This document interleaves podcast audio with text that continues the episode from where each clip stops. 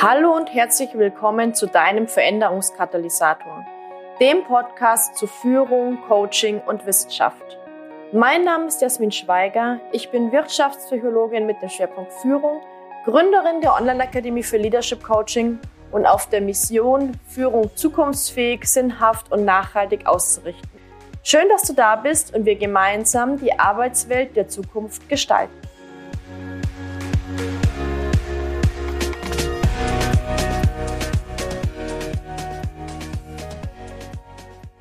Herzlich willkommen zu einer neuen Folge des Podcasts Veränderungskatalysator. Und heute haben wir wieder eine tolle Interviewfolge zum Thema Führungskräfte-Coaching für Non-Profit-Organisationen. Ich habe heute eingeladen als Gast Melanie Hörens-Pissang. Sie ist Moderatorin, Coachin, Prozessbegleiterin für Non-Profit-Organisationen und meine Mastermind-Kollegin. Wir kennen uns jetzt schon einige Zeit, treffen uns jetzt ja regelmäßig für den, naja, fachlichen Austausch, aber ich würde sagen auch Mindset-Austausch. Und ich freue mich sehr, dass du da bist. Danke, Jasmin. Ich freue mich, dass ich heute da bei dir sein darf in deinem wundervollen Podcast. Na, Melanie, ich habe jetzt schon so ein paar Dinge über dich gesagt, aber magst du mal selbst erzählen, was du genau tust in deiner Rettung? Ähm, spannende Frage. Das ist aber nicht so einfach zu beantworten in ein oder zwei Sätzen. Also vielleicht erstmal ganz kurz zu mir. Ich habe Soziologie studiert, ähm, Sozialmanagement studiert, war dann in einzelnen Vereinen, Organisationen tätig, als Geschäftsführerin, als stellvertretende Geschäftsführerin, also fast 20 Jahre als Angestellte gearbeitet und ähm, nur im Non-Profit-Bereich und habe danach gedacht, äh, jetzt braucht es eine Veränderung, jetzt muss ich woanders hingehen, jetzt möchte ich gern was anderes machen und habe mich dann vor drei Jahren selbstständig gemacht und begleite heute vorwiegend Non-Profit-Organisationen, aber auch kleinere Unternehmen und auch Verwaltungseinheiten ganz viel im Bereich Moderation, also ganz klassische Moderation äh, von Meetings, von Klausurtagungen, von Fachtagungen, und aber auch natürlich Prozessbegleitung, also Organisationsentwicklung, also längere Prozesse, Veränderungsprozesse oder ähm, Entwicklungsprozesse. Das kann mal ein Tag sein, das kann aber auch ein ganzes Jahr dauern.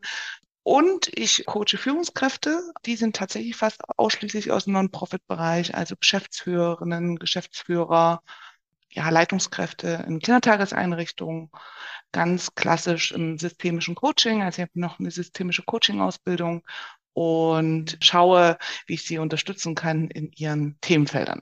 Ja, sehr schön. Naja, ein sehr, sehr breites Feld. Jetzt hast du ja erzählt, dass du auch in deiner Anstellung schon im Non-Profit-Bereich tätig warst und jetzt in der Selbstständigkeit das sicher nochmal, naja, eine andere Perspektive, einen anderen Blick auf Non-Profit-Organisationen hast. Wie würdest du denn sagen, wie hat sich dein Blick, deine Perspektive, vielleicht auch deine Einstellung geändert? Ja, das ist ja immer so, wenn man einen Blick von außen hat, also wenn man ein bisschen weiter weg ist vom System, schaut man ja noch mal ein bisschen ganz anders drauf. Und wenn man so im Angestelltenverhältnis ist, ist man ja sehr, zumindest ging es mir immer so, sehr im Hamsterrad und sehr davon getrieben, die täglichen Aufgaben zu erledigen, den Alltag zu meistern, zu schauen, ähm, dass die Mitarbeiter geführt werden können, dass die Themen bearbeitet werden. Und da verliert man manchmal auch den Blick, was sonst noch gehen würde, was noch eine andere Möglichkeit wäre, woran man vielleicht auch noch arbeiten müsste. Und ja, man hat so ein bisschen einen Tunnelblick. Und jetzt so von außen betrachtet, kann man, kann man schön auf Systeme und auf Organisationen gucken. Ja, man kann lernt schnell oder man merkt schnell, ne, woran es vielleicht hapert, äh, wo man mal eine Stellschraube anlegen müsste, wo es vielleicht eine Veränderung braucht in der Struktur, im Prozess, aber vielleicht auch in der Kultur. Und da merke ich schon, dass man, dass man da nochmal einen anderen Blick bekommt und dass man ähm, auch leichter sieht, wo vielleicht etwas anders sein müsste oder wo man mal drauf gucken müsste. Und das ist sowas, was mir heute aus einer anderen Perspektive ich gelernt habe, ich würde viel, viel eher sozusagen auf externe Hilfe zugreifen. Ich würde mir viel, viel eher ähm, heute mal Unterstützung suchen, gemeinsam gucken, mir auch die Zeit und den Raum nehmen, immer mal wieder die Organisation zu überprüfen, mit Mitarbeiterinnen ins Gespräch zu kommen, sie zu befragen, was es braucht, zu gucken, was man vielleicht auch weniger machen kann. Ja, also die meisten Organisationen, vor allen Dingen im Profit-Bereich, sind ja sehr erfüllt von Projekten, äh, sehr engagiert. Und ich würde wahrscheinlich heute sehr viel stringenter schauen, was weniger möglich ist, wie man Arbeit auch nochmal anders organisieren kann. Ich habe zwar immer sehr darauf geachtet, dass die selbstorganisierten Teams arbeiten, also dass es wenig Hierarchien gibt, sehr flache Entscheidungsstrukturen gibt. Aber auch da würde ich wahrscheinlich heute sehr viel mehr Verantwortung noch in die Mitarbeiterschaft geben. Mhm. Lass uns mal nochmal rauszoomen. Ja, also sagen wir mal, der Non-Profit-Bereich ist ein Bereich, der oftmals, glaube ich, ein bisschen stiefmütterlich behandelt wird. und ich glaube, dass vielleicht auch an vielen Stellen, gerade jetzt, wenn, wenn, wenn Personen im, im, im Profit-Bereich tätig sind oder gerade diesen Bereich tätig, äh, diesen Bereich kennen, dass es vielleicht nicht so ganz klar ist, was sind denn Rahmenbedingungen von Non-Profit-Organisationen, was, was ist das genau, was versteht man darunter? Magst du da mal auch noch mal ein bisschen Einblick geben? Also der Non-Profit-Bereich als solches ist ja ein Bereich, der erstmal sich unterscheidet, dass er keine wirtschaftlichen Gewinnziele fokussiert. Ja, das ist ein großer Unterschied, also im Vergleich zu wirtschaftlichen Unternehmen, dass es da nicht darum geht, wirtschaftlich Gewinne zu erzielen. Und ähm, der hat noch zum Unterschied, dass es ganz häufig, kommt ein bisschen auf die Struktur an, darum geht, verschiedene Ziele zu verwirklichen, die von Mitgliedern bestimmt werden. Also gerade in Vereinen ist es so, das ist ja die größte Organisationsform im Non-Profit-Bereich. Im Verein leben davon, dass es Mitglieder gibt, die ein Interesse haben, sei es im sozialen, kulturellen Bereich, aber auch im wissenschaftlichen Bereich und dass es darum geht, ihre Ziele zu verfolgen. Es gibt aber ja auch äh, Non-Profit-Organisationen, die im öffentlichen Sektor sind. Ja, also wir denken an Schulen, wir denken an Kindertageseinrichtungen, an Horte, an Museen. Der ganze Kulturbereich ist eigentlich vorrangig im Non-Profit-Bereich anzusiedeln. Wir haben die ganzen Parteien, Stiftungen, gemeinnützige GmbHs. Also es ist ein sehr breites Feld. Äh, wir haben große Wohlfahrtsunternehmen, also die teilweise auch Unternehmen Unternehmen sind, ja, die haben teilweise noch ausgegründete GmbHs. Also der Verein oder, oder der Non-Profit-Bereich als solches ist von ganz klein, also total ehrenamtlich organisiert, eine kleine Gruppe bis riesig große Strukturen. Also wir haben hier in, in, in Sachsen zum Beispiel einen Sportverein, der hat 25.000 Mitglieder, ja, und ist trotzdem ein Verein. Also von daher, das sind ganz unterschiedliche Strukturen. Und es kommt manchmal darauf an, es gibt Rahmen, die gesetzlich vorgeschrieben sind, zum Beispiel in Schulen, in Kindertageseinrichtungen, ja, da gibt es einfach gesetzliche Vorschriften, das ist ein, ein Auftrag. Und ähm, dann gibt's halt so private Initiativen, Organisationen wie zum Beispiel Vereine, die sich vorgenommen haben, etwas in ihrem, in ihrer kleinen Stadt äh, zu verändern, die sich sportlich betätigen wollen, die sich für den Umweltschutz engagieren. Also das sind ganz, ganz unterschiedliche Beweggründe. Und es geht vor allen Dingen darum, etwas fürs Gemeinwohl zu tun, ja, also etwas für die Gemeinschaft zu tun und ja auch Leistung zu erbringen. Und Non-Profit-Bereich, auch wenn er ein bisschen stiefmütterlich manchmal behandelt wird, ist einer der größten Sektoren als Arbeitgeber. Also das ist der dritte Bereich, der sogenannte dritte Sektor.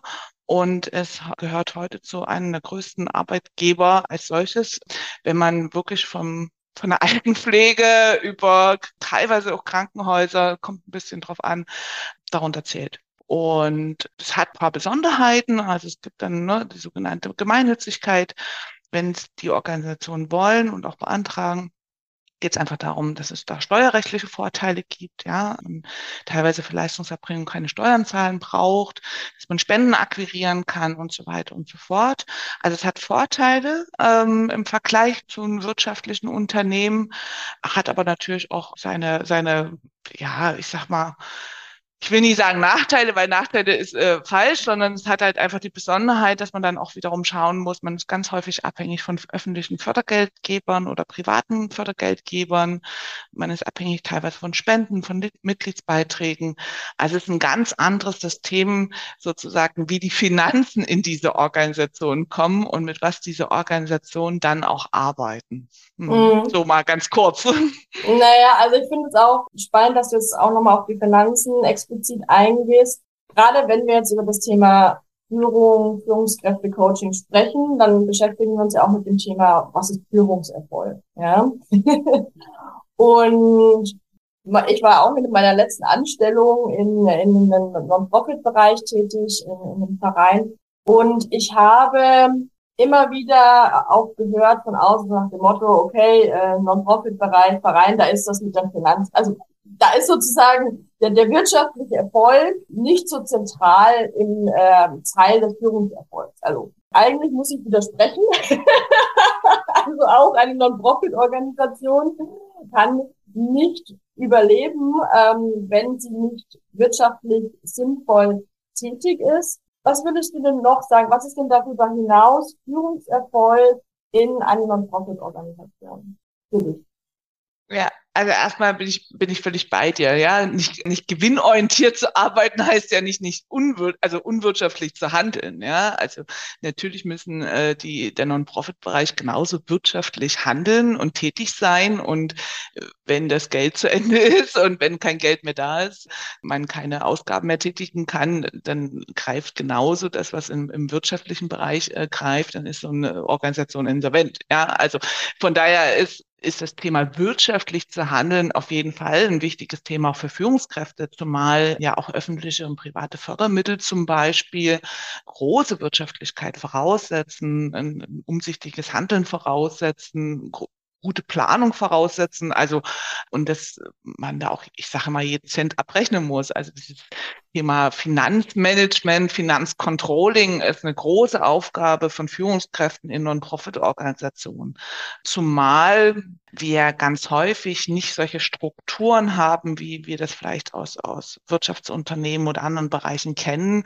Also da die Führungskräfte, es kommt mit auf die Größe natürlich an, aber die Führungskräfte machen zum Teil alles. Ja, also und das ist ja die große Herausforderung. Also sie, sie managen die Finanzen, sie managen alle anderen Bereiche, die es zu, ähm, zu managen gibt äh, in so einer Organisation. Sie führen ihre Mitarbeiterinnen und Mitarbeiter. Sie sind ganz viel in Kommunikation mit ihren Stakeholdern, also mit ihren Netzwerken, mit ihren Kooperationspartnern die Besonderheit ist, und ich glaube, das ist ein großes Thema für Führungskräfte, ist, gut in Kommunikation und Austausch zu kommen mit dem Ehrenamt. Ja, also wir haben ja gerade im Vereinsbereich ist es ja so, dass wir ja ehrenamtliche Vorstände haben, vorwiegend. Also das bedeutet, das sind Menschen, die sind ehrenamtlich verantwortlich für das Ziel und die Zweckerfüllung des Vereins, die sich dann teilweise und gewählt sozusagen und gewählte Vertreterinnen ja. und Vertreter und auch gesetzlich äh, die Vertreterinnen nach innen und nach außen. Das heißt, sie haben die Verantwortung, sie haben Rechten und Pflichten,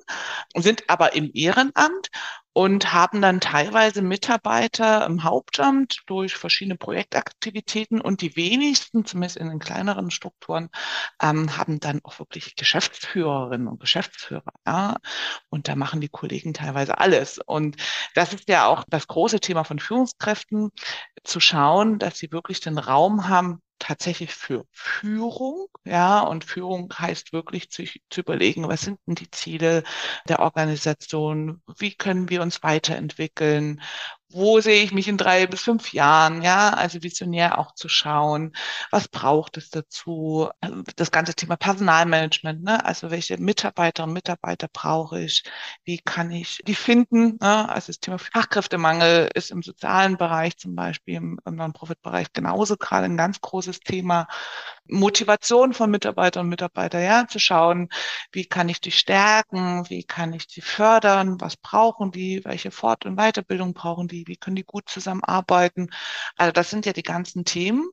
Und da muss man ganz ehrlich sagen, gibt es natürlich ein paar Lücken, ja, also weil es ganz häufig ähm, meine Kolleginnen und Kollegen, und das meine ich auch gar nicht despektierlich, natürlich ganz häufig soziale Arbeit studiert haben oder eine sozialwissenschaftliche Ausbildung haben und die Themenfelder Management und Führung ja nie so häufig darin vorkommen. Und dass das ganz häufig so ein, so ein Learning by Doing ist, beziehungsweise sie sich sehr bemühen und gucken, aber es natürlich dann so an Führungskompetenzen beziehungsweise Führungskonzepten auch ein Stück weit fehlt. Ja, auch die Bereitschaft natürlich da ist, sich das auch anzueignen. Ne? Das, deswegen gehen sie auch in Fort- und Weiterbildung, gehen zum Coaching. Aber da braucht es manchmal ganz schön viel noch fachliches Know-how dafür. Ja? Und natürlich aber auch den Raum und die Zeit dafür, Führung auch machen zu können. Ja, also ich erlebe ganz häufig so Organisationen, da reden wir jetzt mal von irgendwie 10 bis 20 Mitarbeiterinnen, ja, es gibt ja noch kleinere, aber die haben gar häufig überhaupt keine Kapazitäten, ne, Führung wirklich auch auszuführen. Und das ist so ein Punkt, äh, wo, wo viele zu mir kommen und wir dann gemeinsam schauen, wie kann man diese Räume schaffen? Was ist Führung? Ja, wie, was ist so ein eigenes Führungsverständnis? wie will ich führen? Da reden wir überhaupt nicht über Führungsstile ne, nach dem Fachbuch, sondern einfach zu schauen, was passt zu meinen Mitarbeitern, was brauche ich, wie kann ich das gut umsetzen. Ne? Ich habe viele Leitungskräfte aus Einrichtungen, also aus Kindertageseinrichtungen, aus Horten, wo man einfach zusammen schauen, ne, wie können sie ihr Team gut zusammenhalten, Kommunikation fördern, Zusammenarbeit. Solche Themen haben wir. Na, was du jetzt auch noch gesagt hast äh, zum Thema, okay, was ist so der, vielleicht so der fachliche Hintergrund, ich, ich, vielleicht ein, ein Studium in sozialer Arbeit oder im sozialen Bereich im, im Hintergrund. Und ich glaube, dass in diesem Bereich ganz oft Leute auch tätig sind, dass die das aus Berufung tun. Mhm. Ja. können, wir, können, können wir vielleicht auch vergleichen mit, mit Coaches, ja. Als, als Coach bin ich auch irgendwie aus, aus Berufung. Mhm. Ähm, und weil ich natürlich inhaltlich, fachlich vielleicht ganz, ganz stark getrieben bin, eine Begeisterung habe dafür, Menschen zu begleiten, Veränderungen voranzutreiben. Und dann aber trotzdem sozusagen nicht den Management-Fokus, Führungsfokus, den wirtschaftlichen Fokus aus den Augen zu verlieren oder einfach diese Kompetenzen, die vielleicht da noch fehlen, ergänzend aufzubauen. Ich glaube, da gibt es vielleicht auch ganz viele Parallelen, um, um das nochmal so als, als Beispiel vielleicht einzuführen. Das auf jeden Fall. Also das sind meisten meiner Kollegen sind äh, natürlich ein ganz hohes Engagement für die Sache. Ja, also das bringt man so mit, wenn man in diesem Bereich arbeitet.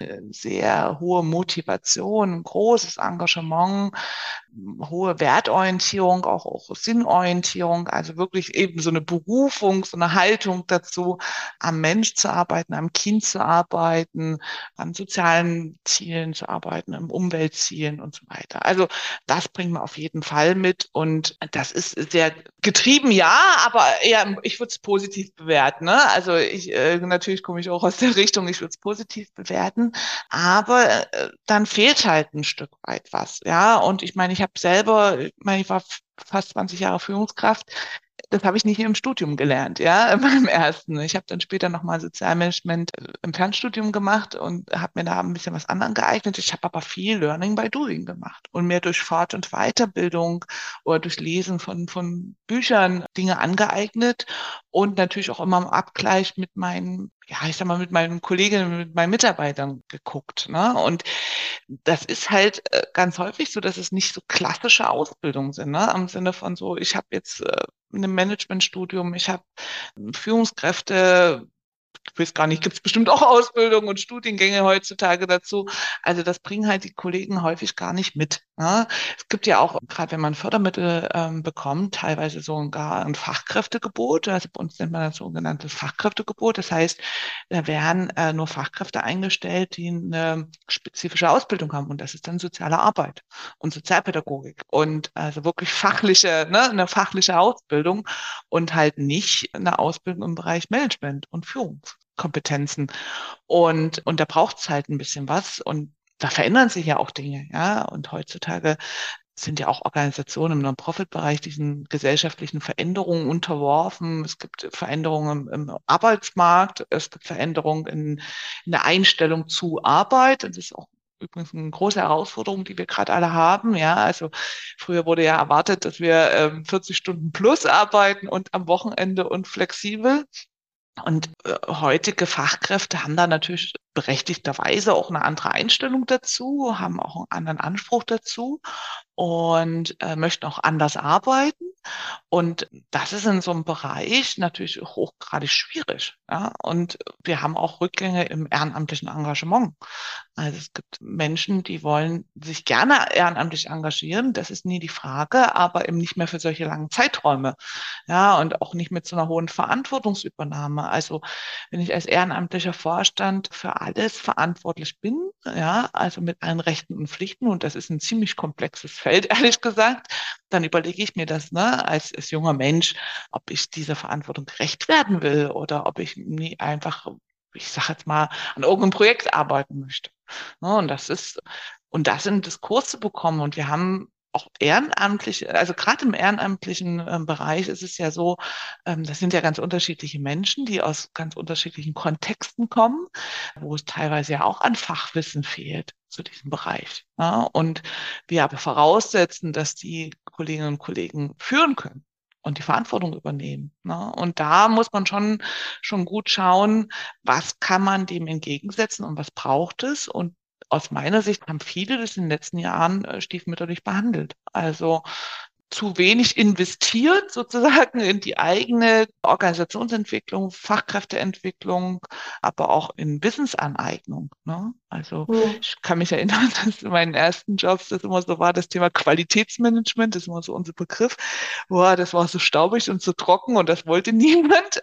Und wenn wir uns aber das heute anschauen, braucht es das halt, ob wir das Qualitätsmanagement oder Coaching oder Organisationsentwicklung nennen, ist ja erstmal unerheblich, sondern es geht ja darum zu schauen, wie sind unsere Strukturen, wie sind unsere Prozesse, wie ist unsere Kultur, wie ist unsere Zusammenarbeit und wie können wir dem gerecht werden und weiterhin unsere Leistung aufrechterhalten, die wir gerne aufrechterhalten wollen. Mhm. Das heißt, zusammenfassend könnte man sagen, wenn du jetzt sozusagen mit Führungskräften in einer Profit-Organisation arbeitest, dann ist das ganz oft, ich sag mal, eine Führungskompetenz von der Basis an aufzubauen. Ist das richtig? Also es ist unterschiedlich. Also es, also ich komme ja immer zum unterschiedlichen Stadien zu mir. Ne? Ja. Also es, äh, es gibt genau diesen diese Fälle, ja, also wo wir wo wir schauen, es sind äh, Leitungskräfte geworden, äh, sind neue Führungskräfte geworden und dass wir da genau schauen, wie können wir die Kompetenz aufbauen. Und da schauen wir wirklich, was gehört zum Thema Führung, ja, was sind denn die Aufgaben zur Führung, was ist meine Haltung zur Führung, also was verstehe ich denn unter Führung, wie möchte ich gern auch führen, ja wie führe ich mich selbst? Also da sind wir ja immer zusammen gut im Diskurs. Also wir haben ja das gleiche Verständnis wie du, dass wir sagen, eine Führung fängt bei mir selbst an. Also wenn ich mich gut führen kann, dann kann ich auch eine Organisation gut führen. Also dass wir da schauen, ne, was sind meine Themenfelder, dann auch zu gucken, was bringe ich schon mit, was brauche ich noch? Also ich begleite gerade Organisationen, da wird es einen Führungskräftewechsel geben demnächst. Und das finde ich ganz spannend. Das haben die vor zwei Jahren angefangen zu sagen, ne, es gibt in zwei, drei Jahren einen Führungskräftewechsel und wir bauen eine Person aus unseren eigenen Reihen auf. Und da schauen wir jetzt seit zwei Jahren, wie der Kollege, die Kollegin die Kompetenz er erwerben kann, welche Fort- und Weiterbildung es braucht, wie schon teilweise Aufgaben übernommen werden können, äh, damit er oder sie sich gut schon mal ausprobieren können. Ne? Was braucht's noch? Besondere Blick oder sie kommt aus der aus der Mitarbeiterschaft. Ne? Also was was könnten da auch noch Knackpunkte sein und schauen da. Ich habe aber auch Führungskräfte, die ich begleite, die schon länger in diesem Themenfeld unterwegs sind. Die, die gut ausgebildet sind, die sich das angeeignet haben. Und da gucken wir halt eher gerade, wo sie stehen ne? und welche mhm. Herausforderungen haben sie gerade. Und da geht es ganz häufig darum, ich sage jetzt mal, mit einer Person auf, auf Augenhöhe zu sprechen und sich mal einen Abgleich zu bringen und zu sagen, Mensch, ich mache das gerade so, passt das? Wie könnte man es noch machen? Da ist es häufig eher mal so ein Dialog, ja, und, mhm. und dann nochmal zu schauen, auch ein bisschen aus einem systemischen Coaching heraus, ne, für was brauchst du gerade eine Lösung, was, und der oder die zu begleiten und zu schauen, dass der oder sie ähm, selber zu neuen Möglichkeiten kommt, neue Perspektiven entwickelt. Und da habe ich auch Führungskräfte, die teilweise schon mehrere Jahre in diesem Bereich tätig sind und auch in größeren Organisationen tätig sind. Mhm. Mhm. mhm. Also doch sehr, sehr breite, tatsächlich sehr breit, ja. ja. Na, lass uns doch mal so ein bisschen mehr noch in deine Praxis im Führungskräfte-Coaching springen. Würdest du sagen, wie gehst du an die Zusammenarbeit ran? Also ganz praktisch. was, was tust du konkret?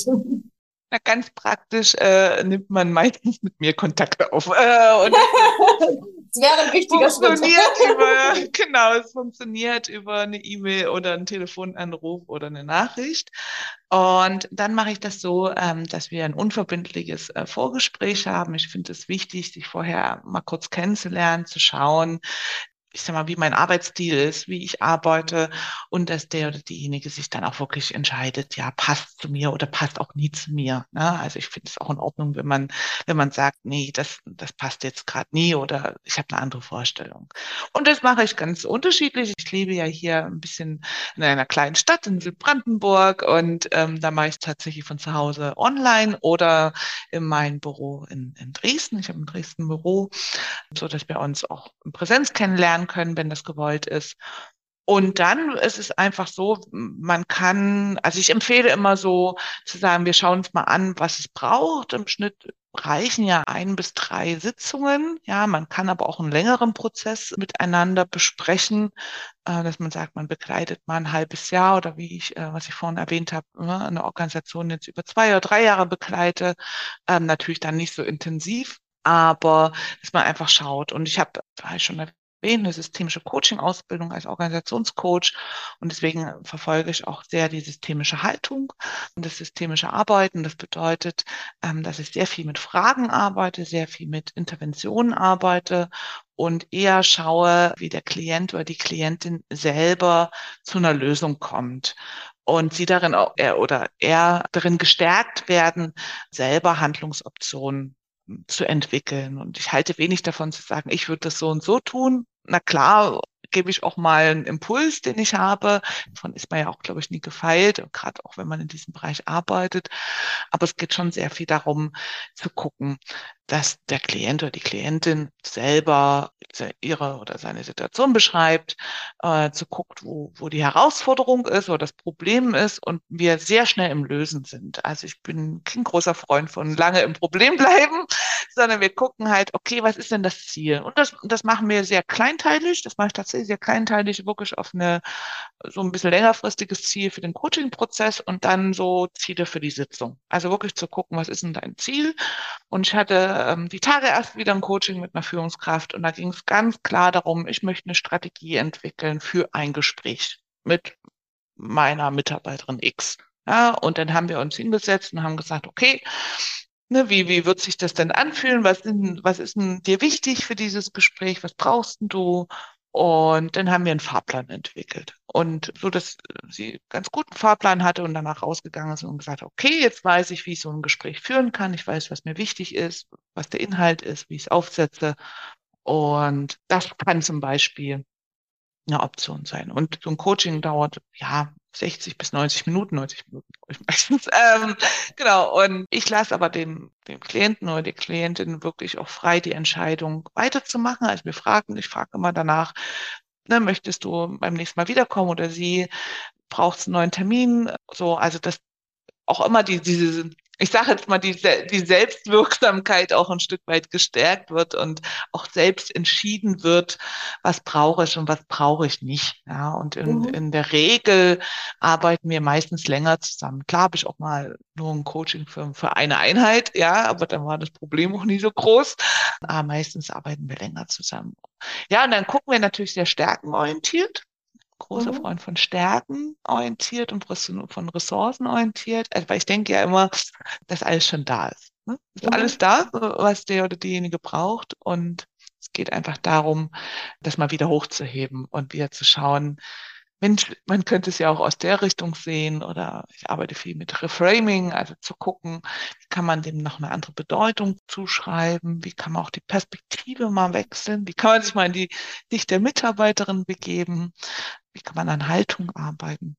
Das sind so Themen ganz konkret im Führungskräftecoaching. Mhm.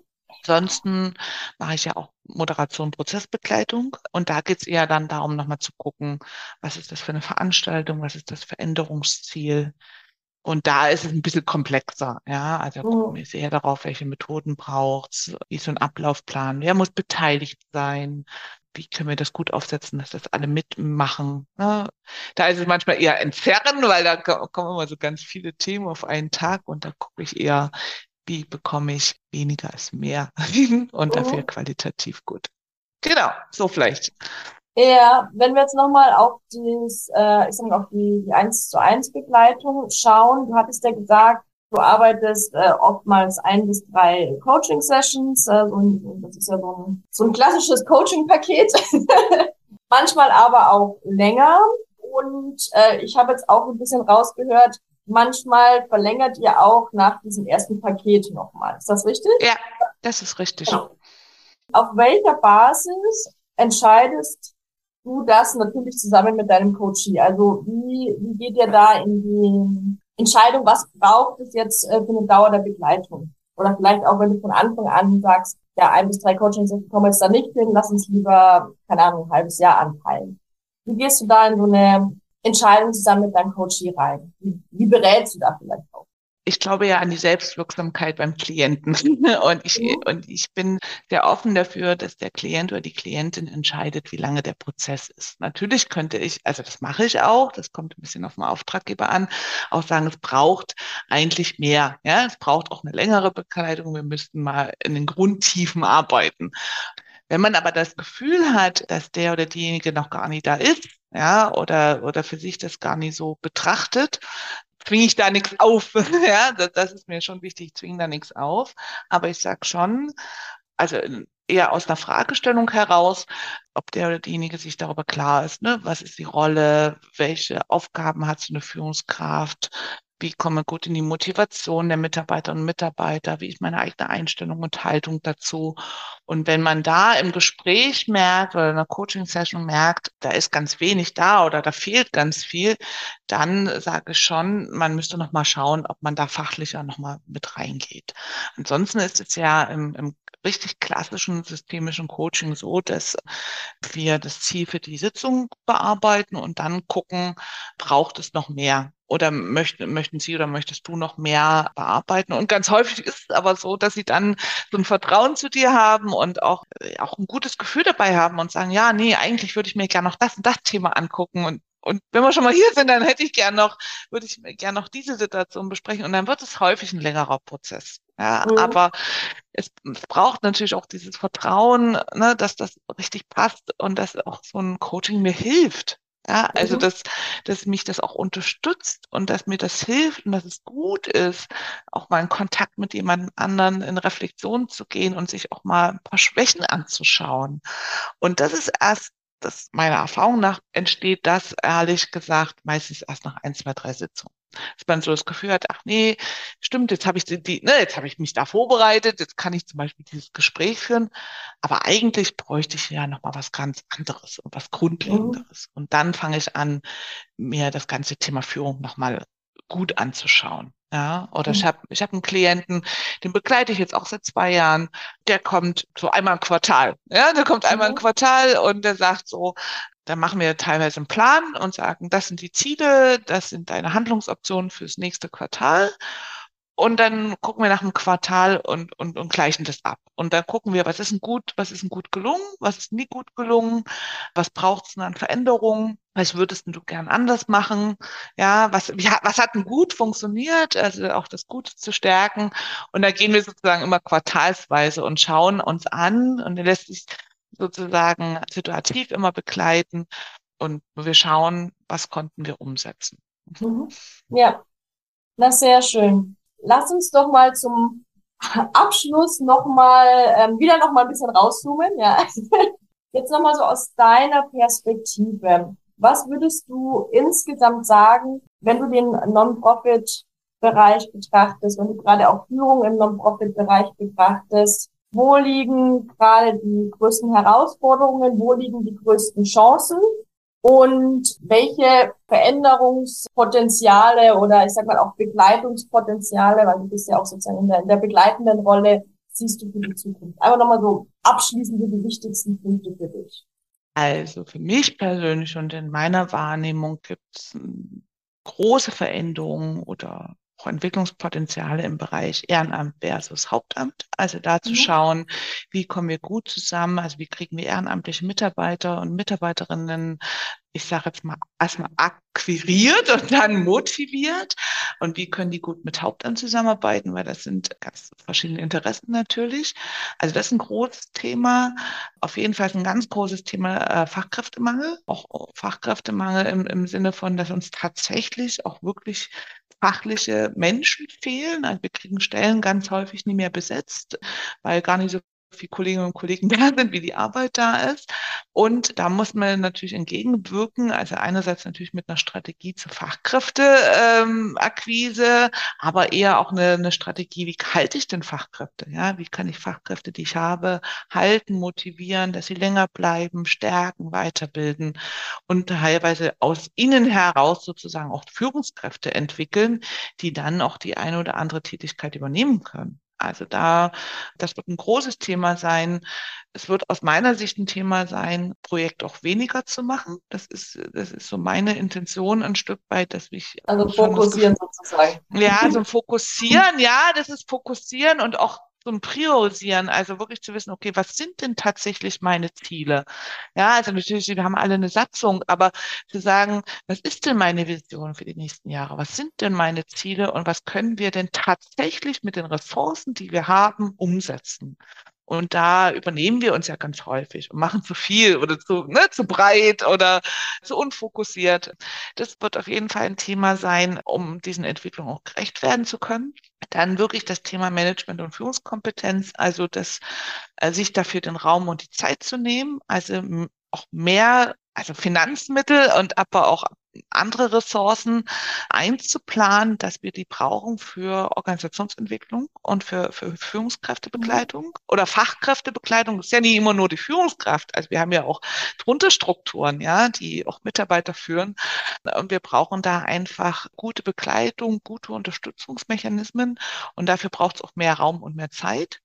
Und das ist halt wirklich ein verstärkter Blick auf Organisationsentwicklung aus meiner Sicht, also zu gucken, was sind denn heute gängige Strukturen? Und da ist ja, weil du mich ja auch nach Chancen gefragt hast, es gibt natürlich eher ganz tolle Entwicklungen, die ich sage jetzt mal, seit der Corona-Pandemie auch bei uns angekommen sind. Ähm, also das ganze Thema Digitalisierung, Online-Arbeiten, an anderen Orten arbeiten, ja, flexibler zu sein, äh, durch verschiedene Tools auch digitalisierter ähm, sich aufzustellen. Und das ist natürlich eine riesen Baustelle. Ja, also wir mhm. haben ja teilweise Organisationen, die ehrenamtlich organisiert sind, teilweise auch ein bisschen älter sind, ja, wo es überhaupt keine Erfahrung in diesem Bereich gibt und auch gar keine Ausstattung, außer auch nach mhm. drei Jahren noch keine Ausstattung. Also ich, hab, ich erlebe nach wie vor Organisationen, wo keine, sage ich mal, notwendigen Mittel zur Verfügung stehen oder die Ressourcen zur Verfügung stehen, dass alle,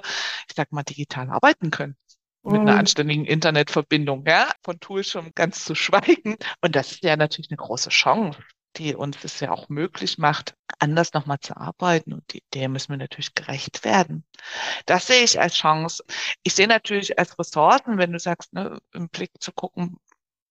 Ich glaube, dass gemeinnützige Organisationen an sich sehr flexibel sind und auch sehr agil arbeiten weil sie das gewohnt sind, ja, durch das mhm. Projekthafte, immer wieder neu sich aufzustellen, neu zu gucken, auch einen guten Blick haben für ihre Kunden oder für ihre Leistungsempfänger. Also das ist ähm, eine große Chance und eine große Stärke aus meiner Sicht. Und natürlich die Motivation und die Sinnhaftigkeit eigentlich per se da sind, ja, durch diesen gemeinnützigen Sektor es braucht, glaube ich, aber eine, eine, ähm, eine, eben so eine Konzentration, so eine Fokussierung, eher zu gucken, ich kann nie alles bedienen, ich kann nie die ganze Welt retten, sondern eben mal zu schauen, was will ich denn bewirken? Ja, was mhm. ist mir wirklich wichtig? Woran kann ich Wirkung auch messen? Ja, also wir haben ja dieses Thema Evaluation, äh, ist ja mal ganz schwierig. Wir können ja soziale Arbeit gar nicht messen, aber ich kann ja Wirkung irgendwie messen. Und ich kann ja schauen, wie kann ich meine Projekte, meine Aufgaben so aufsetzen, dass ich das bewirke, was ich möchte und mit den Ressourcen, die ich habe. Mhm. Das wäre mhm. so mein Blick von außen und das wären so aus meiner Sicht die größten Themen, die wir haben. Natürlich klar, die gesellschaftlichen Entwicklungen gehen an diesen Organisationen auch nie vorbei. Aber das sind, sag ich mal, das, wo ich so denke, da bräuchte es in den nächsten Jahren einen großen Fokus. Mhm. Zum Abschluss nehmen wir nochmal so die andere Perspektive ein. Ich meine, du bist ja jetzt sehr gut in diesem Bereich unterwegs, aber nehmen wir jetzt mal jemand an, jemand von den Hörerinnen oder Hörern möchte auch als Coach in den Non-Profit-Bereich einsteigen, ja, kennt vielleicht das auch schon aus der Anstellung, aber möchte jetzt sozusagen so die andere Perspektive als Coach auch einnehmen. Was sind da deine Empfehlungen für den Start als Coach oder vielleicht sogar Führungskräfte-Coach im Non-Profit-Bereich?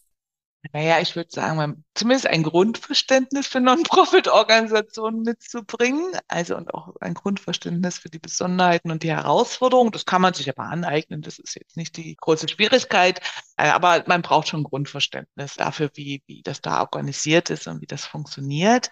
Dann tatsächlich auch der Hinweis darauf, dass das natürlich finanziell gesehen äh, nicht vergleichbar ist, als wenn man in großen Wirtschaftsunternehmen arbeitet, also das finanzielle Budget für solche Coachings, Bekleidungsprozesse ist häufig eingeschränkter, ja, und auch nie so zahlungskräftig. Ich finde, das sollte man auch sagen. Man kann da bestimmt nie reich werden damit. Man kann gut davon leben, aber man kann äh, sicherlich nie reich davon werden. Das muss ja nicht der Antrieb sein, ne? aber äh, ist ja die Frage, was ist mir wichtig? Ich glaube, ganz viel Spaß braucht und Freude und auch in, wenn man das Gefühl hat, man will etwas bewirken, auch was Sinnvolles bewirken, man kann was bewegen, auch für die Gesellschaft, für Menschen in der Gesellschaft, dann ist man da, glaube ich, gut aufgehoben und richtig eine gute Ausbildung, ich glaube, ganz sinnvoll. Also nochmal eine Coaching-Ausbildung, vielleicht mit einer systemischen äh, Ausbildung kombiniert, muss aber nie sein. Ja, also eine gute, gute Coaching-Ausbildung, denke ich mal, ganz, ganz wichtig. Ja, und eine Flexibilität in der Arbeitszeit. Also das ist sicherlich sind häufig äh, auch Einsätze am Wochenende oder in den mhm. Abendstunden. Äh, natürlich. Wir ja hier auch viel mit Ehrenamtlichen arbeiten. Mhm. Ja, sehr schön. Vielen lieben Dank, Melanie, für die Einblicke. Ich, ich glaube, dir. da war sehr viel Wertvolles dabei. Wenn man jetzt mehr über dich und deine Arbeit erfahren möchte, wo findet man dich denn? Also zum einen habe ich natürlich eine, eine Webseite äh, www.hörens.org und man findet mich im Social Media Bereich. Also ich habe einen Account bei Instagram, bei LinkedIn, auch bei Facebook und ähm, da gebe ich mir Mühe, relativ regelmäßig äh, sozusagen von meiner Arbeit zu berichten. Und da würde mich auf jeden Fall jemand finden. Und ich würde mich sehr freuen, wenn der ein oder andere den Kontakt aufnimmt. Und ich danke dir, Jasmin, dass ich heute bei dir sein durfte. Ja, ich danke dir für die Einblicke und wir werden natürlich auch nochmal die ganzen Links in die Show Notes packen, sodass ähm, man da gleich draufklicken kann und auf die Profile und Website von Melanie stößt. Genau, ja, vielen lieben Dank, Melanie, dass du dabei warst und Einblicke gegeben hast und auch vielen lieben Dank an die Hörerinnen und Hörer. Und wir hören uns nächste Woche wieder. Melanie, wie sogar von morgen. Wir hören und sehen uns hoffentlich morgen. Vielen Dank. Danke dir. Ich hoffe, die Podcast-Folge hat dir gefallen und wenn du mit dem Gedanken spielst, als Coach auch Führungskräfte zu begleiten, dich bis jetzt aber noch nicht so wirklich getraut hast, dann möchte ich dich einladen in meinem Mini-Videokurs Start für 0 Euro. Trag dich gerne mit deiner E-Mail-Adresse ein. Den Link findest du hier in den Show Notes und ich gebe dir in diesem Mini-Videokurs erste Impulse, wie du deine Mindset-Hürden gegenüber dem Führungskräfte-Coaching überwinden kannst. Ich freue mich, wenn wir uns dort sehen und wünsche dir bis dahin eine schöne Zeit.